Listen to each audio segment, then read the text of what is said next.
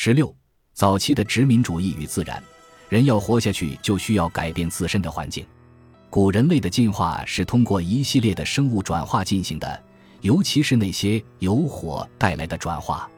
火降低了消化所需要的能量，并极大地提高了人类改造世界的能力。虽说人类是一种改造环境的物种，但是我们人类的组织结构很脆弱。在历史上相当长的一段时间里，人类文明在很大程度上借由自然其他方面的有利条件得以出现和扩张。但当有利的自然条件一旦消失，人类文明就可能崩溃。罗马就曾在罗马最佳气候期的数个世纪里繁荣发展。中世纪温暖期的气候助了欧亚大陆上从柬埔寨到法国这样的新兴国家一臂之力。欧洲封建社会从气候异常时期获得了助力。欧洲封建社会的危机以及最终进入资本主义社会，也是另一场气候变化的副产物。欧洲封建主义的瓦解因小冰期成为可能，但是气候并不是唯一原因。欧洲封建社会充满活力，虽然当地气候不利于谷物的生长，但是欧洲封建社会有高度发达的农业技术。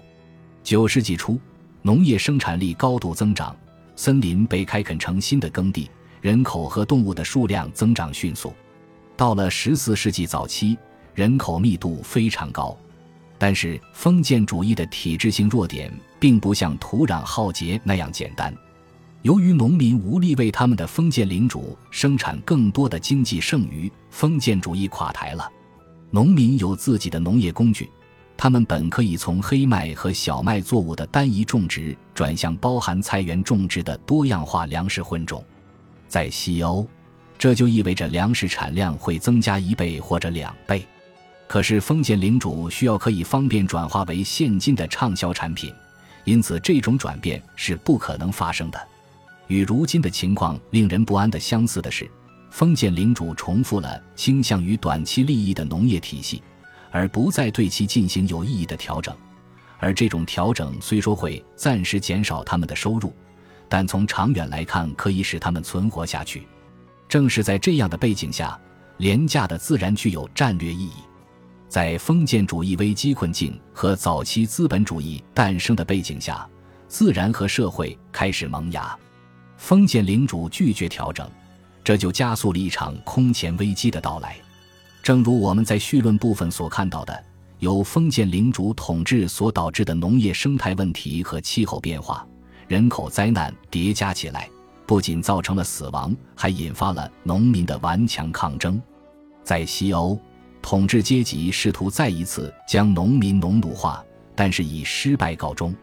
这次危机不仅涉及社会阶层问题，它还标志着封建主义的权利、财富、自然的生态停止了运作。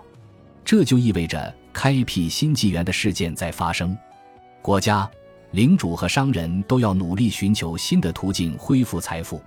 这些新途径的核心就是全球性的征服。这种征服不仅需要枪炮，还需要创造全新的文化和地理边界。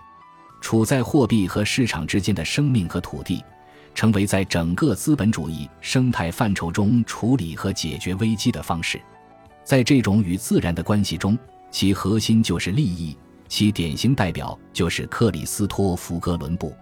在每一章都会出现的哥伦布，是各种廉价物战略的早期实践者。他来到加勒比地区后，就开始审视，不仅用征服者的眼光，而且用评估人的视角。他估价的眼力因之前跟随葡萄牙人在北非海岸的殖民探险而变得更加敏锐。他发起的对自然的殖民化既独特又以敛财为目的。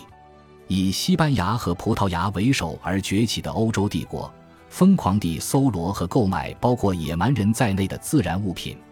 哥伦布对自然进行分类并估价，这标志着在早期资本主义制度下，他懂得自然已经成为了什么。几乎从看到新大陆的第一刻起，哥伦布就将实施廉价自然的战略。在首次抵达加勒比地区的第八天，他发现了一处所在，他口中的 Cabo Hermoso，因为那里是如此的。我看到他如此秀丽的植被时，眼睛从不会厌倦。因为这些植被是如此的不同，要是在欧洲用作药品和染料的话，我认为这里的许多药草和树木会值很多钱。但是我对此一无所知，这造成了我无尽的悲伤。他从最开始就是一个对廉价和权力有敏锐洞察力的估值者，能够将眼光投向自然，还会因无法立刻变现成财富而产生挫败感。可是，利润不仅仅来源于贸易，必须把自然投入使用才行。将自然和社会分割的早期运用出现在监护征赋制的殖民改造上。起初，只是占有土地的监护征服制变成了一种将一定数量的人转变为自然范畴的战略，这样这些人就可以更廉价地在土地上劳作。当西班牙为伊比利亚的领土而战时，监护征服制就是一种管理战利品的手段。国王将临时政府赠的赏给贵族，他们因此可以从之前被摩尔人所占领的土地上获利。在加勒比地区。监护征赋制从中世纪的土地拨赠转型为现代的劳力赠与，这意味着贵族不仅得到了土地，实际上还完成了对土地上生活的原住民的奴役。所谓的统治权利，不仅仅包括领土权，还有对动植物群落的拥有权。原住民成了动物。随着时间的推移，监护征服制开始包含各种各样的劳动力安置。并将法律强制手段和雇佣劳动结合在了一起，这就意味着自然领域实际上包含所有有色人种、大部分女性和居住在半殖民区的大部分白人。这就是为什么在16世纪卡斯蒂利亚人把安第斯原住民称作原始自然人。